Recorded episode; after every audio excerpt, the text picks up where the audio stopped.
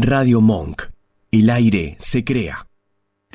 En cuarentena, Monk sigue al aire, transmitiendo desde nuestras casas. Armamos dos estudios paralelos para que sigas disfrutando de la programación de siempre, con contenido nuevo y en vivo. En cuarentena, el aire nos une. Bienvenidos a Mi Lado B, un espacio dedicado a los sentidos. Dale, prepárate, vamos a disfrutar de un nuevo encuentro.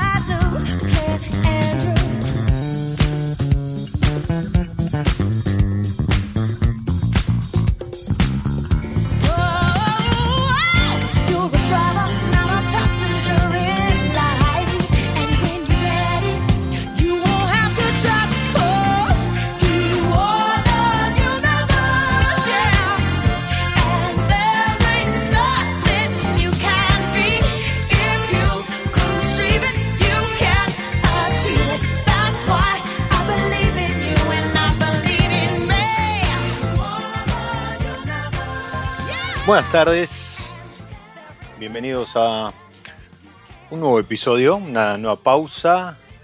Esto es mi lado B, soy Diego Migliaro y lo que sonaba era de Brand New Heavies, una banda funk británica, haciendo You Are the Universe, tú eres el universo, tú eres el futuro, decía, y, justamente así se, se titula este episodio eh, número 20 en esta segunda temporada.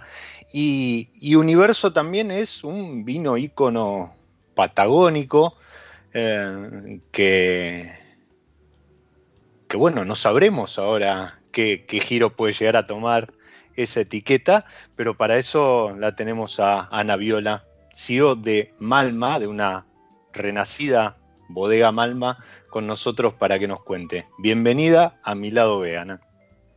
Hola Diego, muchas gracias por la invitación.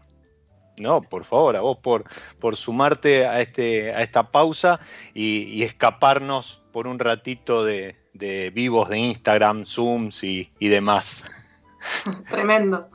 Sí, sí, sí, sí. Ahora como que se ha serenado un poco, ¿no? Pero hace un mes atrás era como una explosión, era, bueno, yo ahí arranqué en, Instagram a publicar la, agenda, que, mucha gente me agradece, porque realmente si no tenés una hoja de ruta, eh, no sabes qué, en cuál engancharte y demás. Pero bueno, los martes a las 19 es mi lado B radio por Radio Monk. Hoy de vuelta con S en la operación, de, después de, un, break de la semana pasada. Y, y acá estamos con, yo estoy con un Malma Familia de Reserva Chardonnay 2018, que, que cuando empezó a circular por redes, ahí nomás me fui hasta, hasta Mr. Wines, que está acá cerca, a, conseguirme una botellita porque todo lo que leía era bueno. Y supongo también que esto es parte de, lo nuevo, ¿no? Sí, bueno, el, Chardonnay Reserva de Familia, la verdad es que eh, está buenísimo, no, no es porque, porque sea mío. doy fe, doy fe.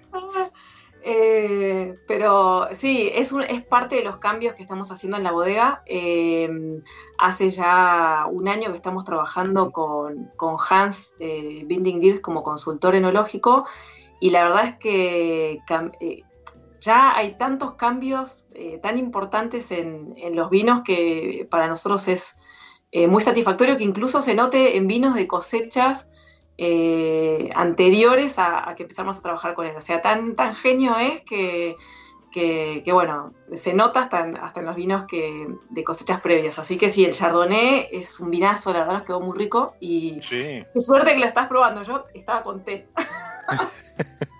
Bueno, está bien, también vale. Porque viste que esta hora es como que es un quiebre, ¿no? Entonces vale un mate, un té o una, copa. Bueno, y este yardo para disfrutarlo a esta hora me parece muy, muy lindo, muy rico. Este gordito, mm, algo de manteca ahí y demás. Pero vos nombraste Hans, que es alguien que interpreta el terreno, el terruño patagónico nuestro como, nada, lo conoce como la, palma, o mejor incluso creo que la palma de su mano. Y, la verdad que allí donde pone, pone su, asesoramiento, su, conocimiento y demás, eh, lo, que, siempre lo que sale es, es, muy bueno y es muy bien recibido por el, por el mercado que es finalmente lo, que, lo que suma. Pero además vos dijiste, hace un año que están trabajando con él, hace un año que ustedes tomaron, la, ustedes digo, la familia, tu familia, tomó la, rienda de Bodega Malma, pero es una familia pionera en, lo que es eh, eh, Patagonia, al menos en, ese oasis de, de San Patricio de Chañar, que hace cuánto era desierto y San Patricio del Chañar, la parte donde nosotros plantamos y creamos todo lo que es el polo de San Patricio, eh, empezamos a plantar, eh, todo el proyecto de, empezó en el 96, con el, digamos, cuando empezamos a, ver todo. Yo en el 96 estaba, yo soy muy cara dura, en el 96 estaba en el primer año de la facultad. Pero el que empezó todo fue, papá y, y después con todo el tema del riego y demás, y a plantar los primeros viñedos en el 99. Em, y, 20 años. sí, 20 años, 20 años. Em, y bueno, es toda una, toda una vida de, trabajo ahí en, la región y, de mucho, mucha experiencia, mucho aprendizaje. Eh, y bueno, y a partir del año pasado, como vos contabas, arrancamos como un proyecto nuevo, completamente 100% familia, eh, con, ideas muy claras y con objetivos muy claros y justamente eh, una de esas razones fue la de por las que llamamos a, Hans a que nos asesorara, porque bueno, nos encantan sus vinos, claro, nos encantan sus vinos, su estilo, la forma que tiene él de, llevar el viñedo eh, y demás, además que es una gran persona, ¿no? Pero eso fue parte de, digamos, todo este, todo este cambio y de volver un poco a la tierra y al, a, la raíz, a los orígenes, como a la cosa más esencial, eh, fue, bueno, todo, parte de este cambio, de estar ahora como familia eh, en Malma haciendo vinos nuevos, eh, que es todo un desafío. Y nos agarra el coronavirus, pero bueno. Sí. Detalle, detalle. Detalle, sí, sí, sí, total. Mirá, yo, a ver, y a ver, vos hablaste muy bien del, del, yardo este eh, y dijiste, no, no porque sea de ustedes, y mm,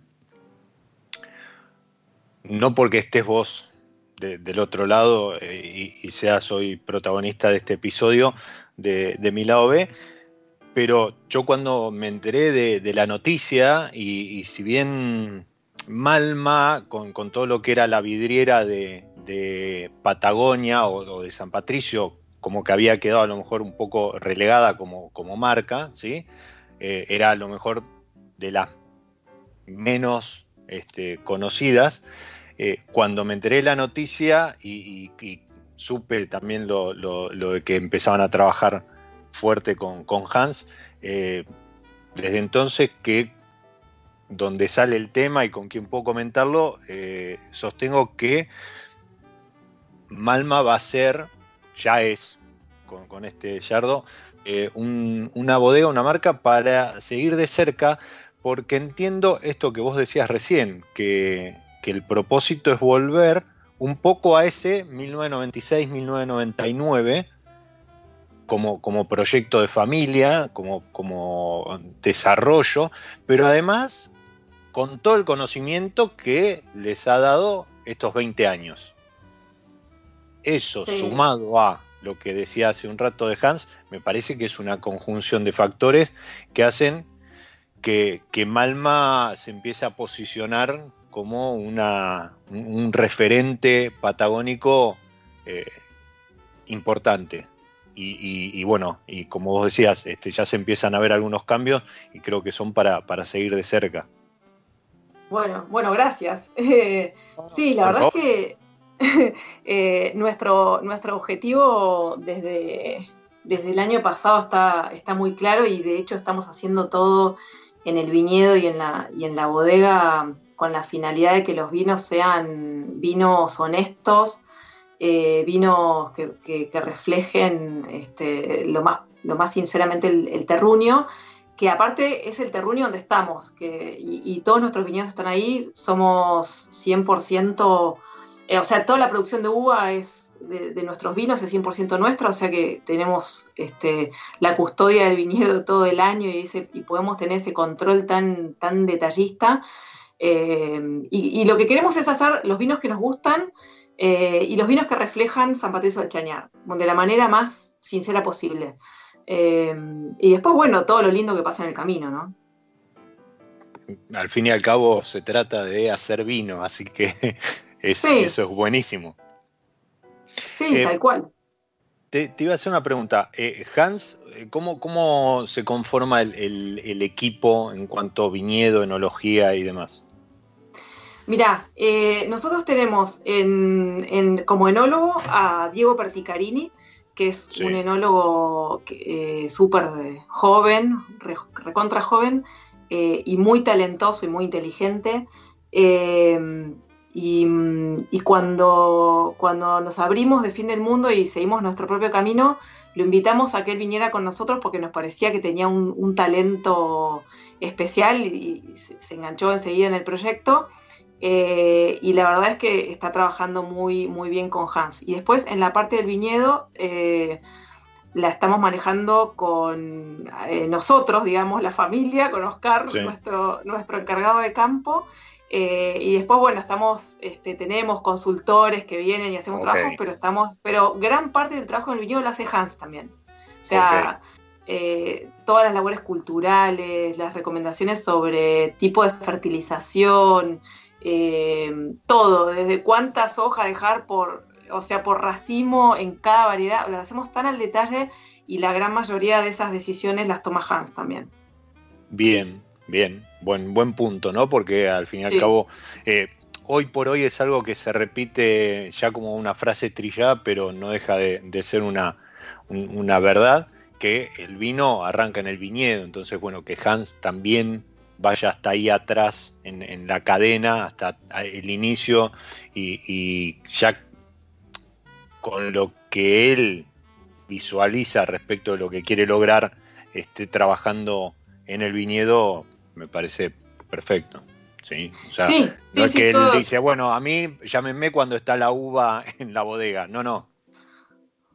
No, no, no, de hecho, eh, todo, eh, digamos, bueno, hasta, hasta febrero de este año, todas las visitas y todo el trabajo fue un trabajo muy exhaustivo en el viñedo eh, para ir identificando los cuadros para cada varietal, para cada línea, el manejo de cada detalle en el viñedo, también tratando de ir hacia una viticultura más natural con la finalidad de, hacer este, eh, parte de certificar orgánico y después manejarnos de la manera más natural posible, tanto en el viñedo como, como en la bodega, atrás de este objetivo que te decía, que era reflejar lo mejor posible el, el, terruño eh, y después obviamente darle la forma que nosotros queremos al, vino en la bodega, pero también siendo muy, eh, muy respetuosos de eso que nos da, que nos da la tierra.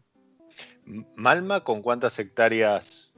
Ya dijimos que son todas propias, pero ¿con cuántas hectáreas cuenta? Tenemos 150 eh, hectáreas brutas, o sea, serán este, 120 y pico netas. Sí, sí, son unas cuantas hectáreas. ¿eh? y, ahí obviamente tenemos Pinot Noir, eh, Yardo. Sí. Tenemos... Esas porque son las patagónicas, pero... Claro, tenemos eh, Malbec, Cabernet Sauvignon, Merlot, eh, Pinot Noir, Chardonnay, Sauvignon Blanc y un poquitito muy chiquitito de Petit Verdot. Em, esas son las variedades que tenemos plantadas hasta ahora y ahora, bueno, estamos pensando en, hacer algunos injertos, eh, estamos buscando tener algo de Cabernet Franc y demás, así que estamos pensando en hacer algo eso y después también estamos pensando en plantar en, otros, en unos lugares que tenemos este, cerca de la bodega, pero fuera de lo que es el viñedo nuestro, y hacer algo de innovación plantando con otro sistema de conducción, en otro tipo de suelo, algo así, pero también eh, ahí sobre la barda. Bien, bien. Yo me anoto con Petit Verdot y Merlot, bueno, y, Chardo. Em, en estos 20 años, ¿sí? Vos dijiste, bueno, vos estabas ahí en la facultad y demás, pero bueno, este, seguramente de, charlas con, tu padre, de charlas en, familia y, demás. Em, ¿Qué pasó en San, en San, Patricio? O sea, ¿cómo, cómo, lo, ¿cómo vivieron esa evolución? ¿Cómo se sienten hoy respecto de la zona? A ver, eh, la verdad que el desarrollo, para los que nos están escuchando, eh, no había nada. ¿Sí? Este, a diferencia a lo mejor de Mendoza que eh, o, u otras regiones donde uno encuentra, no, mirá, acá hubo plantado en una época algo, bueno, y se empieza a investigar y demás, pero en, la zona, en San Patricio, eh, era desierto patagónico, y hoy es un oasis. Este, yo, la verdad, me debo, y ahí sí estoy en falta, me debo visitar la zona, pero he pasado ya sea camino a, más al sur o, por, temas laborales he estado cerca y, he, pasado por la zona y la realidad es que es, sí, un oasis. Em, sí. Pero más allá de lo que uno ve, ¿sí? del desarrollo en cuanto a, las bodegas que han crecido, este, los cambios, su el regreso de ustedes al proyecto familiar y, expresar el, terruño y demás. ¿Qué, ven de, Patagonia y ahora incluso que se está extendiendo mucho más al sur, no? Sí. Eh, mira, Patagonia es una región muy particular porque vos pensás que somos el 2% de la producción de vino de Argentina y sin embargo es como tenemos mucha presencia en, cuanto a la, en, la mente de, por lo menos de conocedor de vino. Es como si es una, región que, por más que sea chiquita eh, en cuanto eh, a, la cantidad de vino que se produce, eh, es una región que se ganó un prestigio y, un nombre por, los tipos de vinos que elabora, también porque bueno, la, región Patagonia es muy particular, bueno, es, una región enorme que tiene recursos este, naturales y paisajes y cosas muy diversas y muy lindas. Eh, y entonces también creemos que por ahí en, la mente del, consumidor siempre es un lugar lindo y apetecible. Eh, pero lo que yo veo es que Patagonia sigue teniendo un gran, eh, atractivo para los consumidores de vino. Eh, con todas las nuevas regiones ahora la parte de Chubut, me parece que eh, es, muy interesante descubrir nuevos terruños y la verdad es que me saco el sombrero porque hacer madurar uva en regiones tan frías con el tema de las heladas, que es lo que a nosotros principalmente nos afecta, a diferencia de Mendoza, que por ahí tienen problemas con granizo, o en otros lugares que tienen problemas con el sonda, nuestra región, eh, la máxima amenaza son las heladas. Y hacer vinos que, y lograr que maduren en, lugares eh, como, como, Chubut, donde, donde hay estos fríos tan intensos, tarde y temprano, digamos, tienen las tareas tempranas, me parece un logro enorme y sacar vinos interesantes eh, también, así que me encanta. Em, y después, bueno, la, verdad es que somos tan poquitos que lo único que queda entre los patagónicos es cuidarnos y defendernos. De hecho, sí, nos, nos no, se conocen, se conocen todos.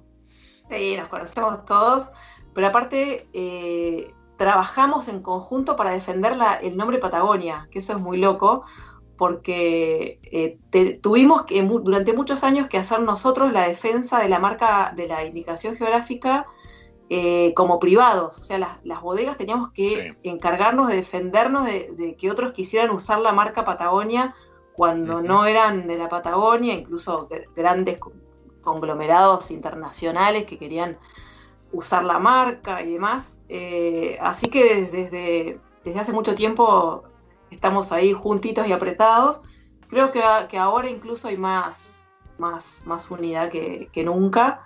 Eh, y después eh, también en estos momentos de, crisis, eh, como el, coronavirus, y eso también se demuestra esta cosa de la unidad y la colaboración, y ahí entre las bodegas nos damos una mano, nos prestamos cosas, ¿viste? estamos para el otro y, y está muy bueno.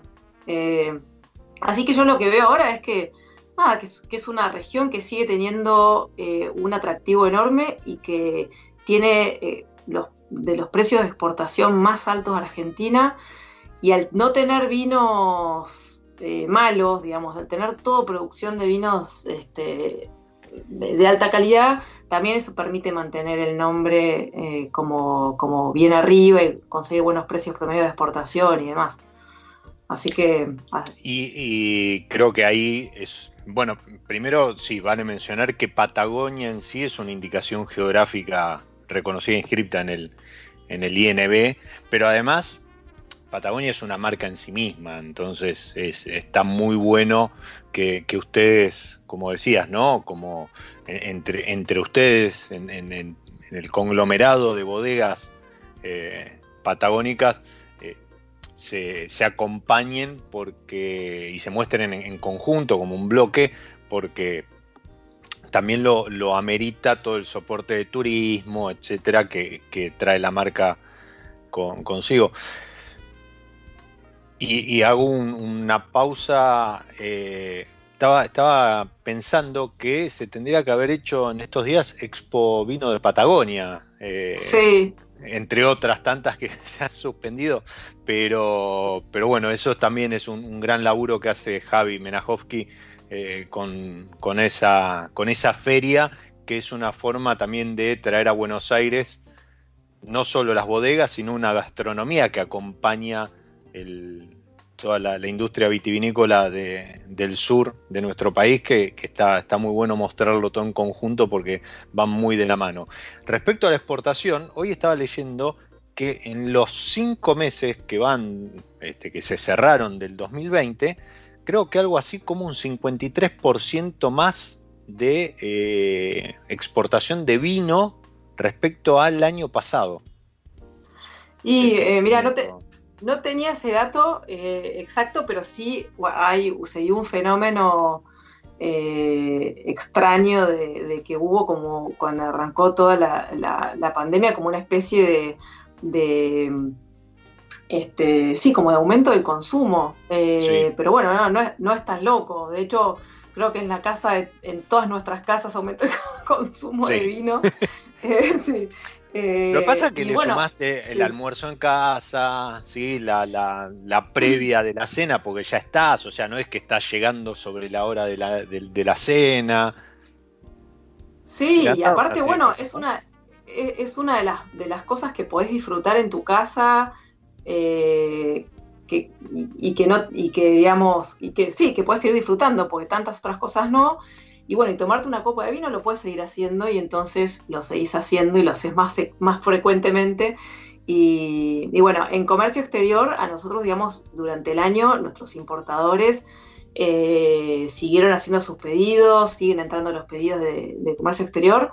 Eh, el mercado interno eh, fue más complicado el asunto porque, bueno, eh, al, al cerrarse los restaurantes y demás y no haber una estructura de comercialización alternativa, pues el mercado online en Argentina para vinos estaba no en pañales, en nada, ni siquiera en pañales, era como muy poco lo que había. Había dos bodegas, tres, que, se habían animado, porque era como que había un tabú con el tema de, la venta online y demás.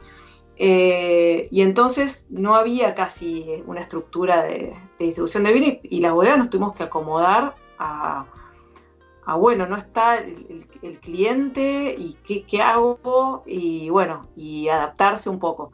Eh, en comercio exterior, al tener un cliente que es tu importador, bueno, el importador siguió pidiendo y al tener una estructura desarrollada de distribución que no se afectó tanto o que tenía ya más desarrollada la parte de online, eh, siguió funcionando bien y hasta mejoró.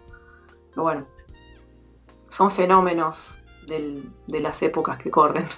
Sí, sí, y, y uno trata de, de, encontrarle a veces justificación, pero eh, nosotros la verdad es que veníamos con, con varios años ya, por no decir década, de, de, caída en el consumo, con lo cual, nada, cualquier, cualquier golpe de suerte es bien, es bien sí. este, recibido.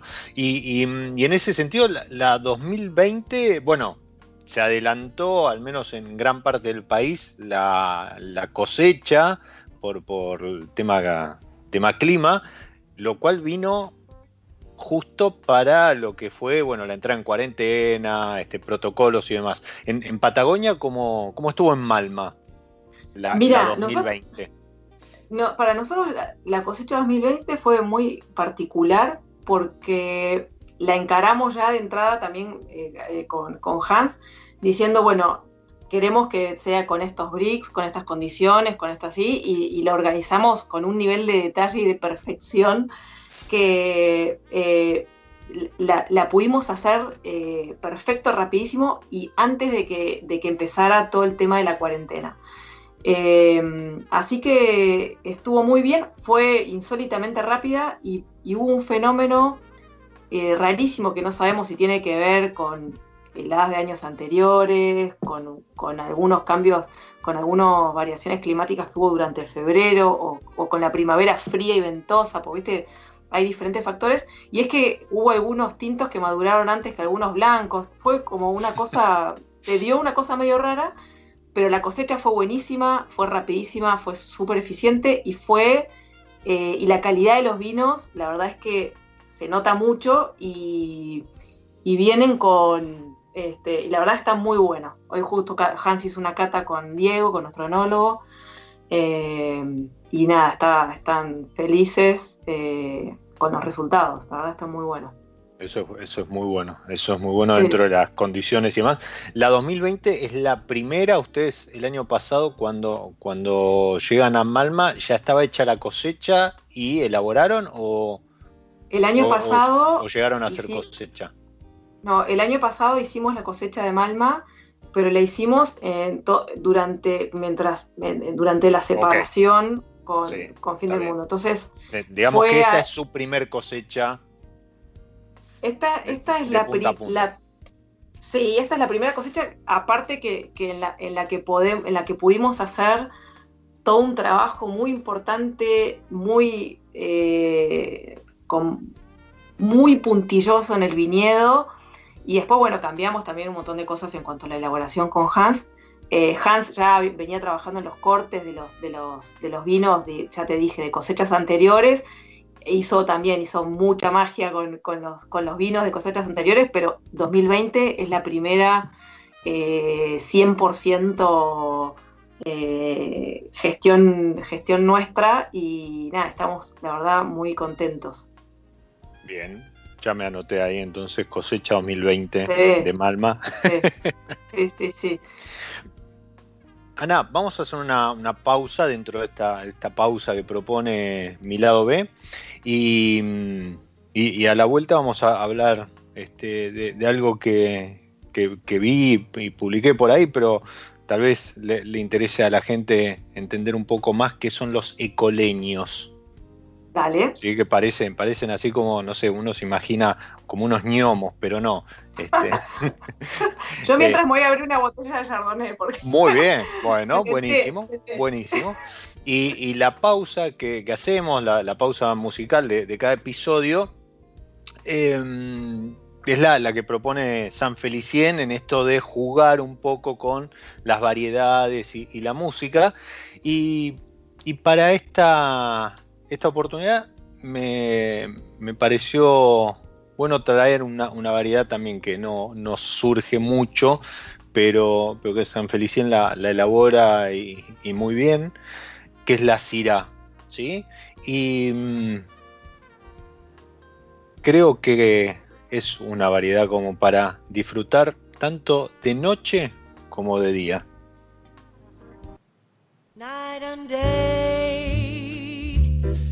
You are the one. Only you beneath the moon and under the sun. Whether near to me or far, it's no matter, darling, where you are.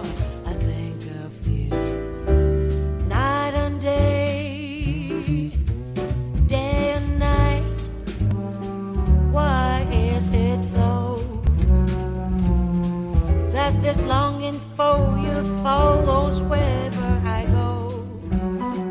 In the roaring traffic's boom, in the silence of my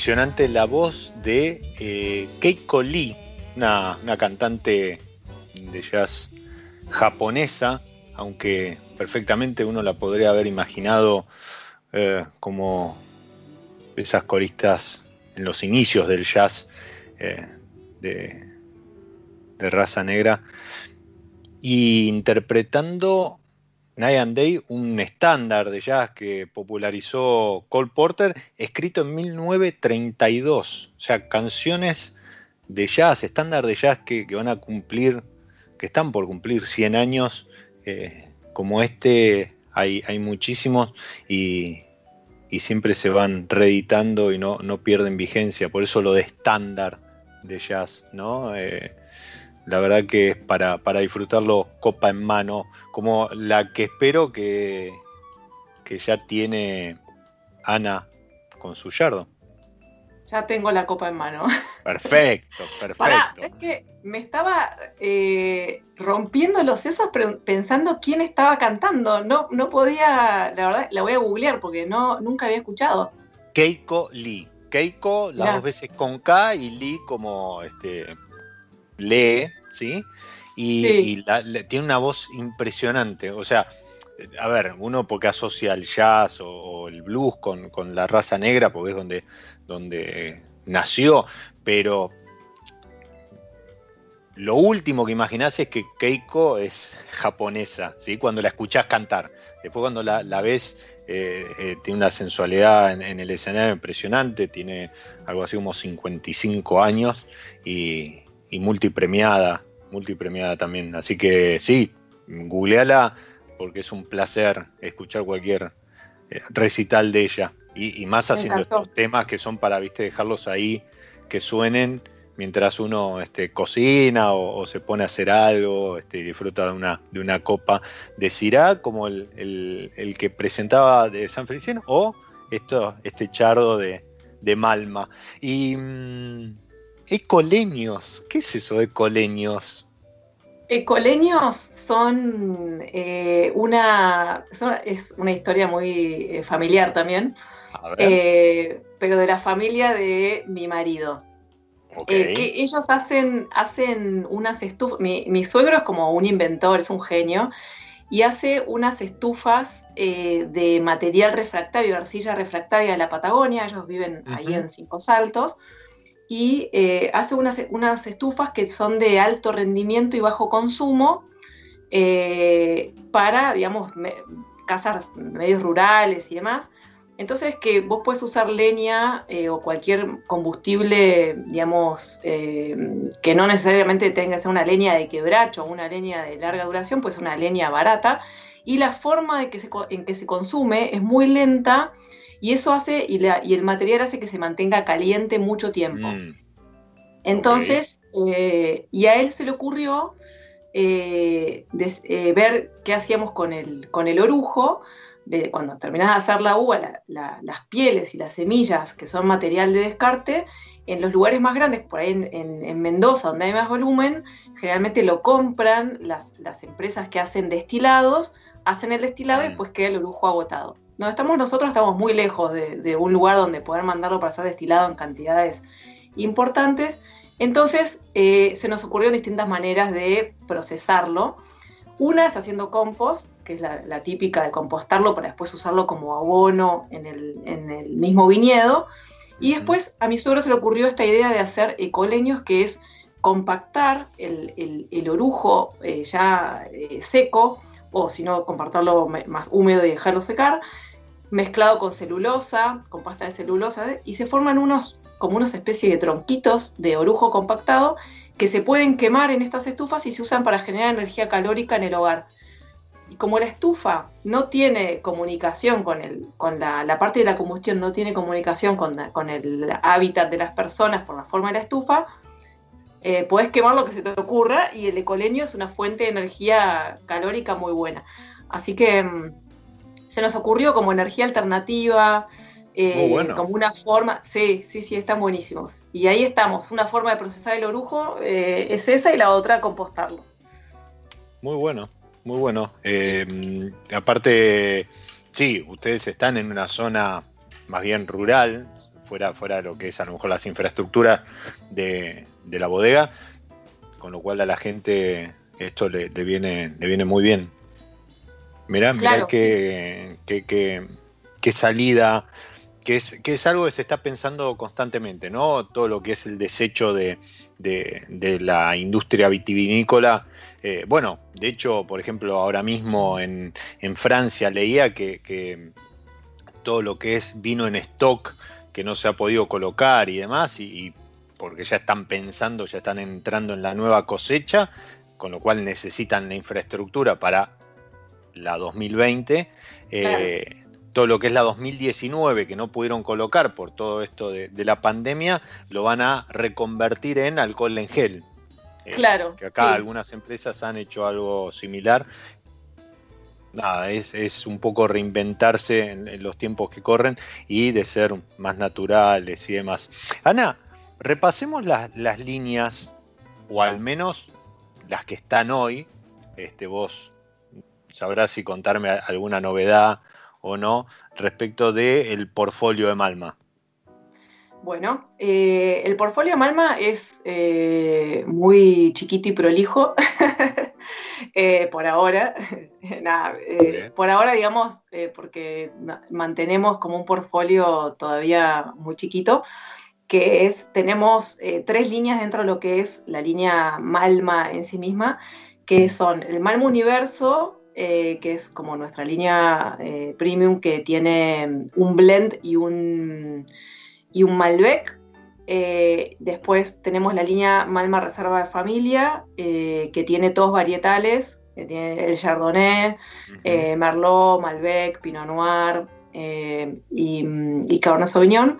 Después tenemos la, la línea Malma Chacra La Papay, que es como una línea donde hay más este, fruta y donde son vinos un poquito más jóvenes, eh, que también son todos 100% varietales.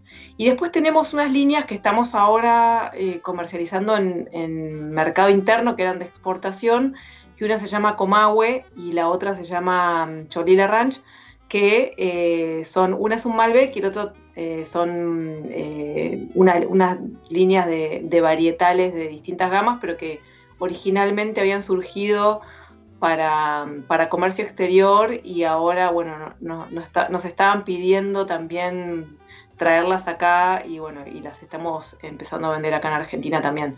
Em, lo que estamos pensando para el futuro es eh, trabajar más en, blends de alta gama. Eh, nosotros tenemos mucho Malbec, eh, Malbec muy rico también, pero bueno, somos muy fanáticos en la familia de los blends, así que estamos pensando en algo de eso y, estamos viendo cómo están los vinos ahora con, Hans para ver en qué podemos empezar a trabajar eh, en ese sentido. Vos decís que son, son fanáticos de los blends y, yo me sonrío pensando eh, allá en, en, el inicio de los 2000 eh, con, con, cómo trabajaba la, familia Viola este, en, otro lado, ¿no? Y, sí, es verdad. Eh, siempre, siempre eran blends, bivarietales y ese tipo de cosas. Eh, cuando se veía poco de eso, ¿ah? Claro, sí, sí, la, verdad es que la, versatilidad que te da hacer un blend y las posibilidades mm. son enormes y, Ahí es alquimia, para mí es alquimia pura. El blend es, es, de autor. Sí, totalmente. ahí es donde, donde el enólogo, el equipo enológico, la familia eh, expresa su, mejor intención o su, paladar, incluso, ¿no? Eh, claro, por eso. Está buenísimo. Sí, por eso nuestra es como que fuimos este, bastante ordenados y nos pusimos metas como con, que sabíamos, metas razonables en cuanto a los tiempos del vino. Los tiempos del vino son tiempos largos. Entonces, uno no puede atolondrarse y tratar de estar, tampoco somos perseguidores de la moda. Eh, entonces, creo que uno tiene que hacer en parte lo que le puede dar el terruño y en parte lo que a uno le gusta y bueno, y así ser feliz. Eh, pero los tiempos estos largos del vino hacen que bueno, uno planifique y, las cosas llevan su tiempo. Entonces empezamos por el viñedo, empezamos por, por las cosas que podíamos hacer hoy y en las que podíamos empezar a trabajar. Ahora tenemos la cosecha 2020 y ahora estamos trabajando en los varietales de nuestras líneas y empezamos empezando a trabajar en, estos blends eh, del futuro, eh, más como una cosa más este, particular. Eh, ¿Franjas de, precios? Franjas de precios son el, universo, está alrededor de 1.300 pesos la botella, después la línea reserva está alrededor de 600, entre 590, 600 por ahí, y la línea La Papay está eh, en 450 por ahí. Em, así que son, están como bastante pegadas y, bastante como en una franja y por eso te decía que con, nos, nos, parecía razonable empezar a trabajar desde el viñedo hacia el vino para empezar a ampliar esas líneas, a generar cosas diferenciales Empezando por lo que tenemos y por los vinos que tenemos, la línea que tenemos, pero empezar a trabajar desde el viñedo para, para, para adelante, para el vino. Y no arrancar con decir, bueno, creo esto de la nada. sí, sí, o borro todo lo que, lo que eh, existe hoy en Malma y, arranco de cero porque tampoco se, justifica, no, no, no, no es la idea. Yo, eh, esto vos no escuches, eh, es para los que están del otro lado, gente reserva de familia y finca eh, La Papay, 450 pesos, 600 con la firma prácticamente de Hans, ya vayan a comprarlo. Antes que esta gente empiece a hacer algunos cambios y eso le modifique la, estructura de, costos y los precios. Pero no, la, realidad es que, bueno, y, recuerdo, Ana, el universo en un desafío federal. Sí, de, Malbec que, que muy bien. Sí, sí. Eh, sí, el, universo Malbec está, está buenísimo. Este, el 2017, este nuevo corte que hizo. Por eso digo, también Hans es un genio manejando. no es solo la, parte del viñedo y el suelo y, todo eso, es en, la bodega también es un crack porque hizo con, un, con unos vinos cosecha 2017 unos cortes espectaculares y el blend y el Malbec están riquísimos. Em, y la verdad es que es verdad lo que vos decís, lo de los precios, también es una política que nosotros eh, mantenemos y es que nos parece que, que no hay que, digamos que siempre tenés que sorprender para bien. Siempre tenés que decir, yo sé que acá voy a encontrar calidad y que, nunca me van a defraudar. Entonces, también hay que saber eh, poner los precios de los vinos y por suerte tenemos una estructura chica y, exportamos este, bien, así que podemos mantener una franja de precios, pero sobre todo nos parece honesto poner eh, precios razonables que, que, siempre sean una, algo bueno para el consumidor. No, seguro, y aparte tentador, ¿no? Porque si la idea es eh, a lo mejor que, Malma se empiece a, empiece a sonar un poco más entre los que consumimos vinos y, empezar a ofrecerle nuevas este, posibilidades al momento de elegir una etiqueta y demás. Eh, a ver, hay vinos que están buenísimos hasta que te enterás cuánto, cuánto, cuál es el precio, entonces ya no están tan buenísimos, sino que están buenos. Es que, sí, es que eso, es, eh, claro, creo que eso es lo peor que te puede pasar. A mí eso me da una bronca horrible como consumidora. Eh, probar algo y que esté bueno y que después el, precio sea una locura y entonces ya te cambia todo y, decís, no, la verdad es que no, no vale la pena. Entonces, es algo, me parece que es parte de, lo que en general, en uno cuando habla de vinos, en general habla de toda la parte que está antes, ¿no? Habla del viñedo, habla de, la elaboración, de la fermentación, de qué vasija usaste, de cuánto en barrica y demás.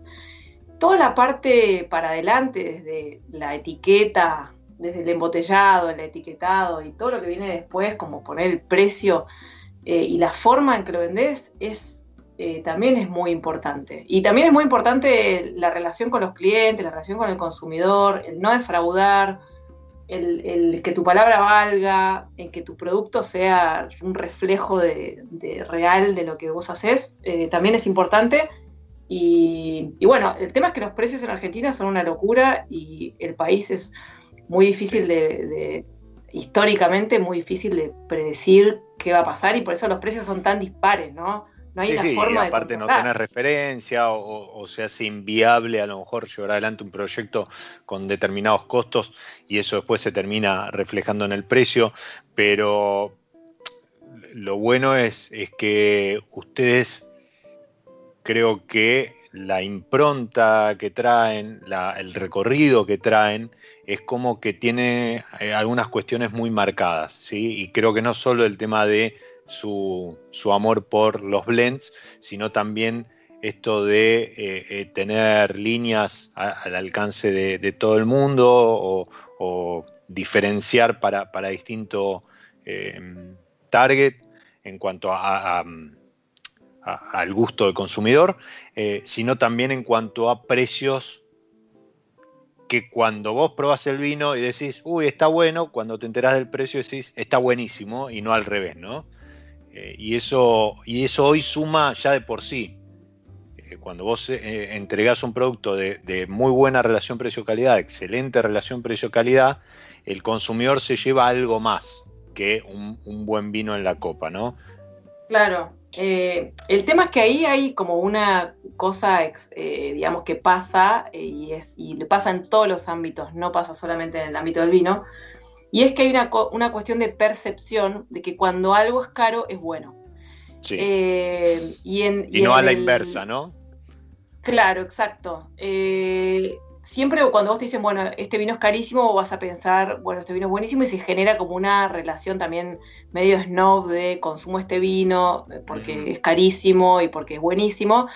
Y también hay otro lado que es, digamos, uno puede hacer eso con, yo creo, con algunos vinos. No lo puedes hacer con todos los vinos. No, no. Eh, y entonces nuestra, nuestra, nuestra apuesta siempre es una relación con el, con el cliente y con el consumidor, eh, que sea, que puedan tomar buenos vinos eh, y, y, después de última sacás alguna línea que sea más, no sé, como poco ya irte a las nubes.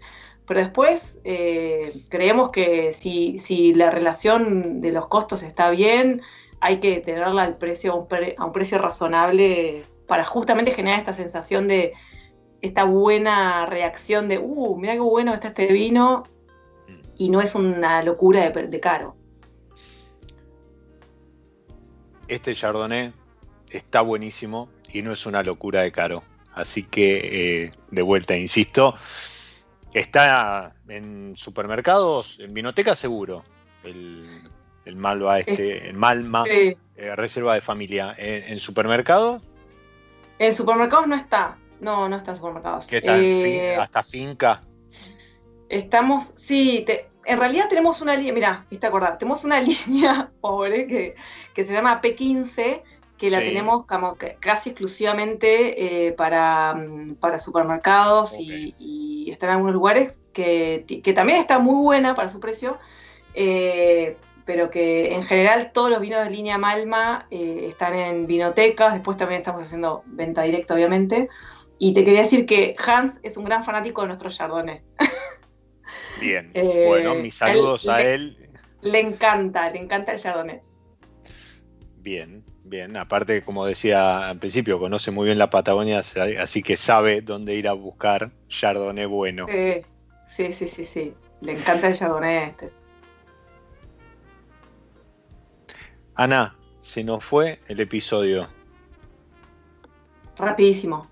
Sí, sí. Viste, con copa en mano, uno charla, relajado, música y demás, y cuando te quisiste acordar, nada que ver con esas reuniones que, que tenemos por Zoom o o, demás este, en, esta, en, esta, en este estado que estamos transitando de, aislamiento, pandemia y demás. Yo te quiero agradecer muchísimo a vos, a, bueno, a vos y en nombre tuyo a todo Malma y, a la gente de GGM, eh, a Malu y, las chicas que, hicieron posible este que, que, hoy estemos charlando coordinando agenda y demás, y, bueno, y que te hayas sumado y acercado a, mi lado B para, para contarnos un poco esta etapa, esta nueva etapa de, Bodega Malma que, está que están haciendo, que está, que está arrancando y que están empezando a transitar desde, el año pasado. Seguramente más adelante nos volvemos a encontrar con muchas más novedades y, muchas más creaciones de, Hans en la Copa. Bueno, muchas gracias a vos, Diego. La verdad que es un placer charlar. La verdad, también te escucho perfecto, o sea que una diferencia enorme con las reuniones de Zoom.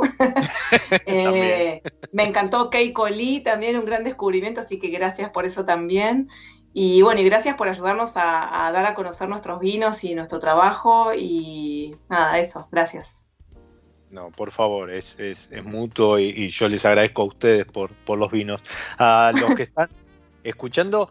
Los despido hasta el próximo episodio. Siempre copa en mano. Vamos a hacer ahí un, un, brindis virtual. Y mm, ahí está. Como siempre les digo, esto es mi lobe. Soy Diego Migliaro y les digo, disfruten. Chao.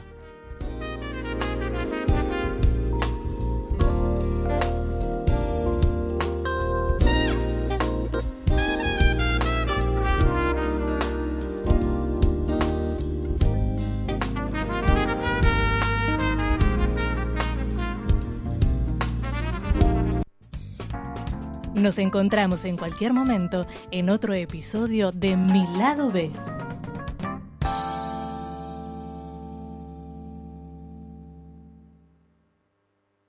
Radio Monk. El aire se crea.